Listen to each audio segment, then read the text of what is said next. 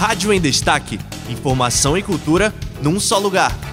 Olá pessoal, sou Graziele Barroso. Eu sou Mário Henrique Lima. Está começando o Rádio em Destaque. Nessa edição, nosso tema é o 5G, uma tecnologia que promete revolucionar todo o mercado das telecomunicações. Mário, você sabe o que significa o G? Sim, eu sei, mas tem muita gente que não sabe. No quadro Máquina do Tempo, você vai saber o que significa e também vai conhecer toda a trajetória dos Gs. No Bússola Digital, entrevistamos o convidado para você que deseja se aprofundar mais ainda nesse universo do 5G. O convidado desta vez é Robson Vieira, membro do blog 5G Descomplicado. É graduado em Engenharia Elétrica pela Universidade Federal de Goiás. Já trabalhou em empresas como Nokia e Microsoft. Começou a pesquisar sobre telecomunicações em 2016, fundando a empresa Ectron com outros especialistas em tecnologia para desenvolver pesquisas e produtos em diversos tópicos relacionados a sistemas 4 e 5G, possuindo mais de 50 artigos na área. E é ele que vai falar com a gente sobre esse tema. Fica ligado que o Rádio em Destaque está começando. Rádio em Destaque. Informação e cultura num só lugar.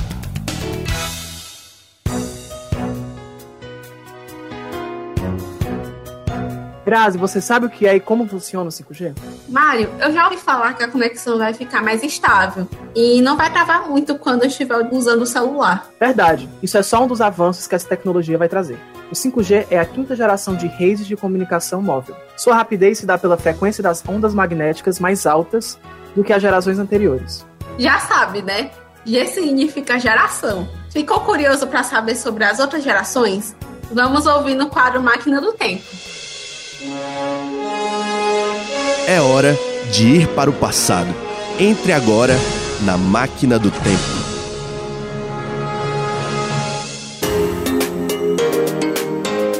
A tecnologia 1G surgiu ainda nos anos 1980. Era analógico e tinha velocidade semelhante à da internet de escada. Vale ressaltar que essa tecnologia não funcionava nos celulares que conhecemos hoje em dia, mas em telefones instalados em carros que não haviam a possibilidade de serem portáteis. Já a tecnologia 2G era digital e foi implantada na década de 1990. O 2G já permitia a troca de mensagens e fotos via SMS. Também já era possível acessar as páginas da internet pelo celular, mas com conteúdo bem reduzido. O 3G chegou ao mercado em 2001 e foi o grande responsável pela popularização da internet móvel em todo o mundo. Com sua rapidez, foi possível acessar recursos multimídia, fazer videochamadas, acessar sites e assistir vídeos. O 3G é utilizado até hoje. O 4G chegou e a sua rápida velocidade logo chamou a atenção. Com a Copa do Mundo de 2014 sendo sediada no Brasil, o governo quis agilizar a chegada dessa nova tecnologia ao país. A primeira cidade a receber o 4G foi Recife, no final de 2012, e é 10 vezes mais rápido que o 3G. Neste ano, em 2021, cerca de 95% da população brasileira tem acesso a esse tipo de cobertura. Muito interessante saber sobre a história desses Gs, né, Mário? Mas acho estranho ainda não estarmos no 5G como os outros países. Sim, Grazi, super concordo contigo. E para saber mais sobre isso e outras coisas, convidamos o Robson Vieira, engenheiro elétrico e membro do blog 5G Descomplicado, para o quadro Bússola Digital. Bússola Digital. Não ande na contramão da tecnologia. Fique por dentro de todas as novidades do mundo digital. Robson, explica pra gente como foi a ideia de criar o blog 5G Descomplicado. O blog 5G Descomplicado, ele surgiu né, dessa união de especialistas né, na área de telecom, onde inicialmente a gente tinha uma intenção de escrever um livro, mas a gente achou que talvez seria mais interessante escrever um blog tentando desmistificar ou descomplicar os conceitos relacionados ao 5G. Porque toda tecnologia, gente, 4G, 5G, 3G, tem um monte de sigla, tem um monte de conceitos por trás. Mas como é que a gente poderia traduzir isso numa linguagem que as pessoas pudessem rir, né? Rir mesmo, entender, tornar isso mais simpático, né? É, esses conceitos para a população. Tá? Então, hoje, somos sete pessoas que compõem escrevem matérias para esse blog. Duas moram no Brasil e cinco moram fora do país. Né? São todos brasileiros. Né? Temos mulheres no grupo, tá? Então temos engenheiras no grupo também. Isso é muito importante. Tá? Então é, o blog surgiu com esse intuito, né? De tentar é, facilitar essa comunicação, a passagem desse conhecimento para pessoas que não entendem muito de, de detalhes de tecnologia, né? Oi, Robson, muito obrigada por dar o seu tempo de falar com a gente. E eu queria mesmo uma pergunta que não quer calar. Já vai parecer besta para mim, mas tem como me explicar para a gente como funciona a tecnologia 5G? É um tema muito importante, né, gente, o 5G. Bom, é, a gente tem, né, vocês conhecem aí a, a telefonia celular, né, vocês são mais novos, não devem ter presenciado, mas a gente já teve 1G, 2G, hoje nós falamos muito do 4G, que o 5G nada é mais do que uma evolução do 5G. Isso significa o quê? Que novas tecnologias são incorporadas, novos conceitos, para atingir uma série de objetivos. Né? Geralmente é aumento de taxa de transmissão, ou seja, vou conseguir assistir ou baixar vídeos mais rápidos, ou muitas vezes esses objetivos também estão relacionados a, a serviços. Então a gente vai poder, por exemplo, executar o que é muito comum hoje, que a gente tem falado bastante na mídia, é a economia 4.0. Então nós estamos falando da indústria 4.0, do agro 4.0. Então tem uma série de serviços ou de conceitos por trás disso que vai requerer vai necessitar essa tecnologia. Então, por exemplo, carros autônomos, né? Hoje com 4G a gente não conseguiria, né, poder fazer esse controle, a gestão do carro autônomo, né? Mas com 5G, já que a latência é baixa, já que essa tecnologia foi projetada para ter latência baixa, uma resposta rápida, né? A gente consegue por exemplo, ter esse tipo de serviços. Né? Então, é isso. 5G é uma evolução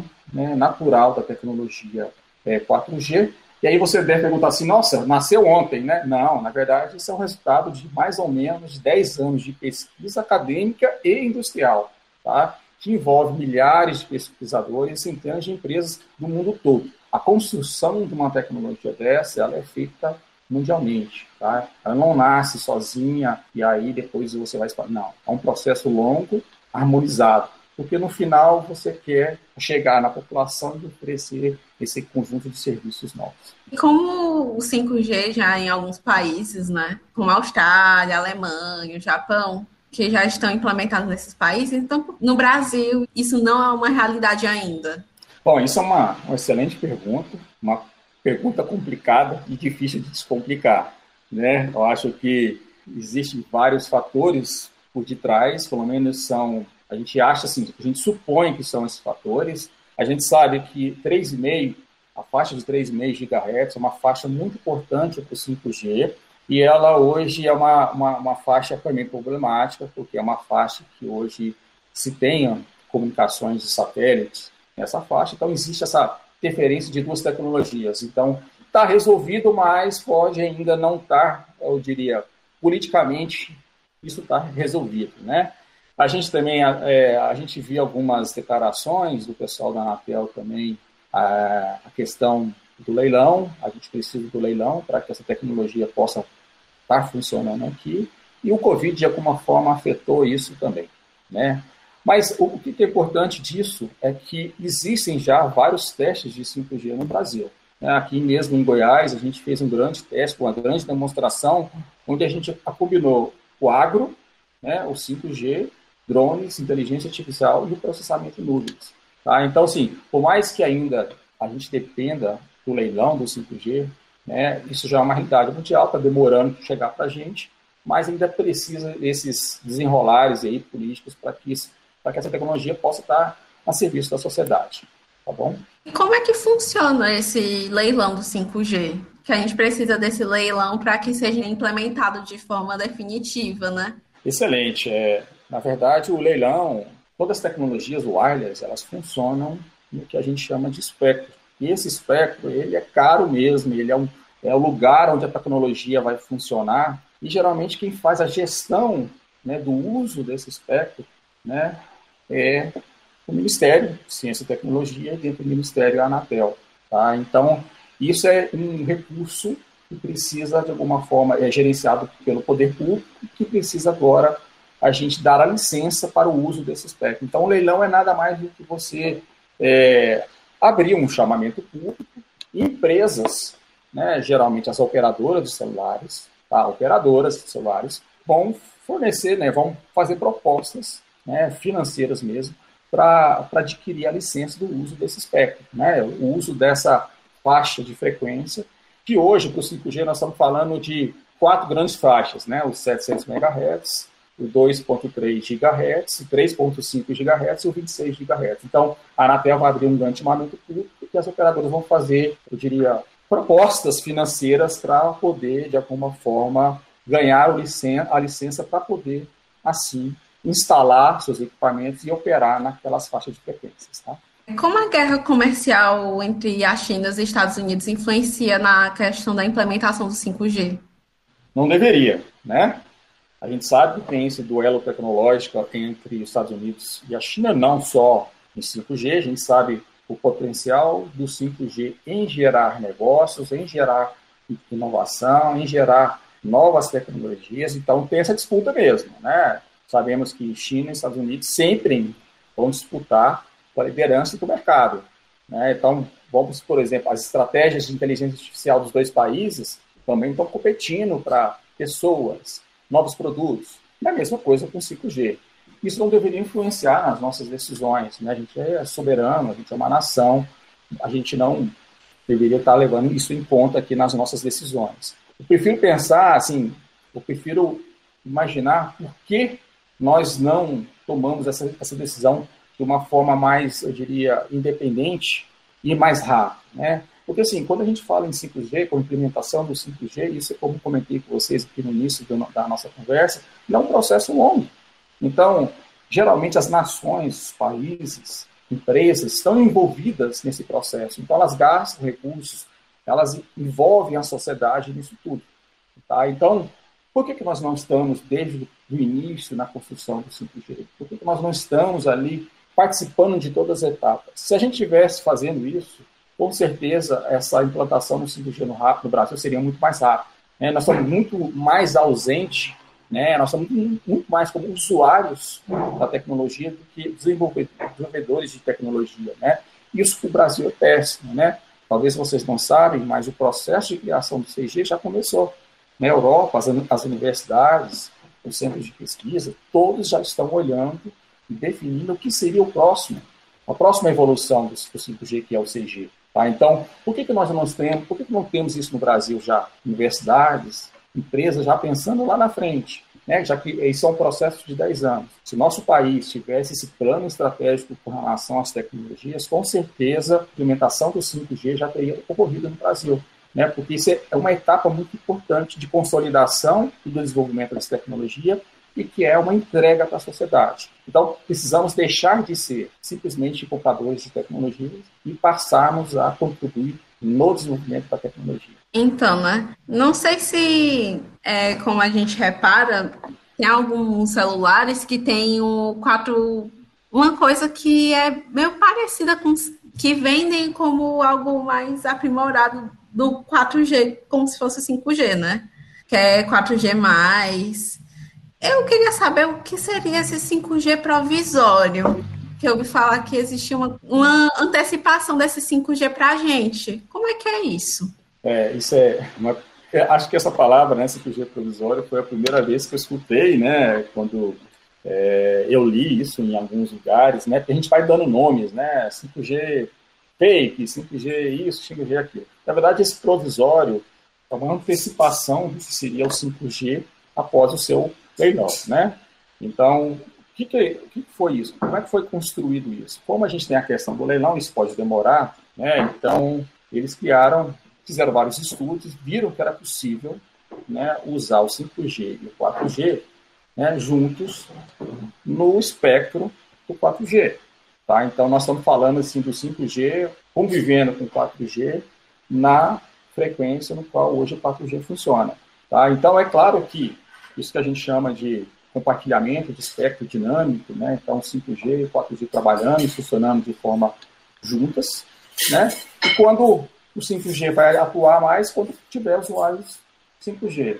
Se tiver mais usuários 4G, você vai ter mais 4, mais 4G. Então, esse provisório significa isso, né? porque não é a faixa real de frequência do 5G. A faixa real de frequência 5G ainda vai ser leiloada. Né? Então, então, esse provisório é isso, significa que seria o 5G funcionando no espectro do 4G. Tá? Então, é, é uma, eu diria, é, perceberam, né, os pesquisadores, as pessoas da indústria, que seria possível. E aí estão fazendo esses testes, né? Então, oferecendo esse tipo de serviços aos operadores. Alguns aparelhos de telefonia móvel, aproveitando essa embalação ainda do 5G ainda, como o iPhone 12, Motorola também, Samsung, tem celulares que têm suporte para o 5G. É, como você avalia isso? As empresas que fazem os celulares, elas fazem parte desse ecossistema de construção da tecnologia.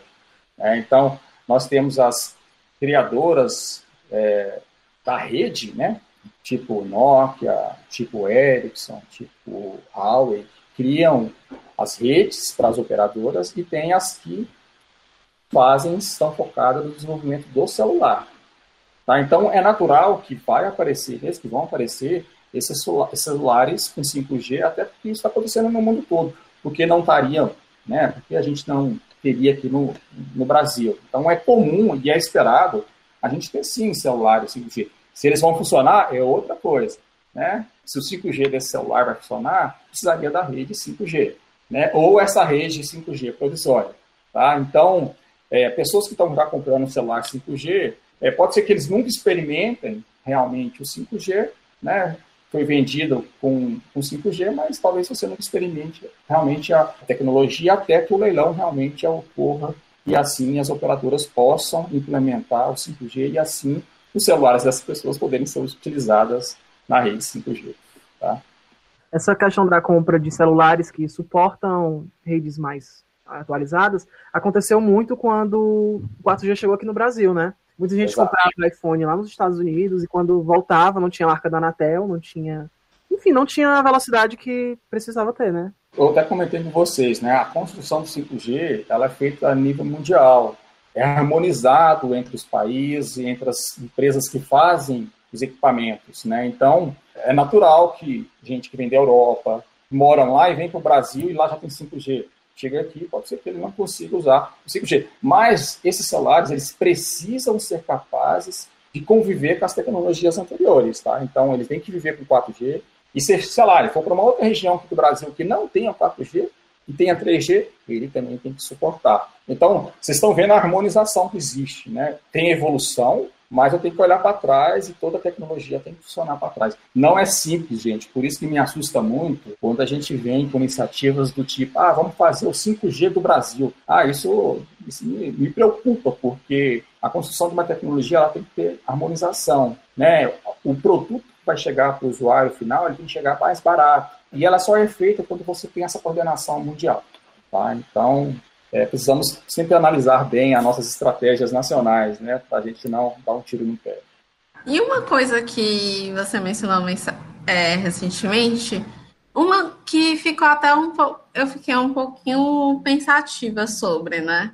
O que seriam esses espectros, assim? Você disse que o Ministério tem, o Ministério, a Anatel, tem, contém esses espectros aí. Como assim? A gente, quando a gente usa uma tecnologia assim, né, wireless ou a tecnologia sem fio, é como se a gente está transmitindo essa informação no ar. Né? E o espectro é justamente essas são essas faixas, né, no qual essas na qual esses sinais, né, que são transmitidos em frequências, né, numa certa, é, eu diria, é, oscilações, né, que caracteriza o que é o espectro. Né? Então eu transmito esses sinais e esses sinais são oscilações, e cada uma dessas oscilações, né, esse conjunto de oscilações, eles estão vinculados a uma frequência. Né? Então, espectro nada é mais do que isso. Como é que você daria um bom exemplo disso? Né? É quando você, por exemplo, vê o arco-íris. Né? Então, quando você vê a luz do sol, né, que é um espectro, né, ele é branco, e ela é decomposta em várias cores. Então ali você está conseguindo ver um espectro visível, né? Eu estou enxergando esse sinal, essa onda, né, eletromagnética chegando e, e decompondo em cores.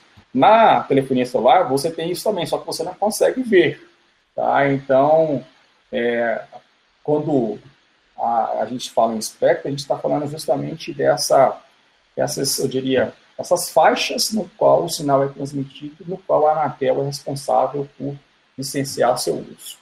Tipo, 4G tem uma, Isso. uma faixa de espectro de 4G, tipo de 4G. Isso. E o 5G tem os tipos de 5G dele, né? Isso, vai ter um espectro, uma faixinha para o 4G, uma para o 3G, vai ter uma faixa também para o 5G, né? E isso são faixas diferentes que elas não se falam, né? Para não ter o quê? Uma tecnologia interferindo na outra tecnologia, tá? E as operadoras também, a operadora A vai ter uma faixa de frequência, a operadora vai ter uma outra. Então, aquilo para não poder uma tecnologia também atrapalhar a outra, porque elas podem se atrapalhar, né? elas podem gerar uma interferência uma na outra. Né? A gente agradece muito essa oportunidade de estar tá, tá trazendo e podendo falar um pouco do blog. Pois, Robson, muitíssimo obrigado. Foi ótimo o nosso papo, né? Para você que quer saber ainda mais sobre 5G e novas tecnologias, você pode encontrar no blog do Robson, em 5gdescomplicado.com. O Rádio Destaque está chegando ao fim. Esperamos que tenham entendido mais sobre a situação do 5G no Brasil. O podcast teve na produção e locução Mário Henrique Lima e Graziele Barroso, edição Kiko Gomes e Sérgio Freitas, orientação Matheus Araújo, Marcelo Teixeira, Raquel Santana e Caixa Patrocínio. Você ouviu Rádio em Destaque Informação e cultura num só lugar.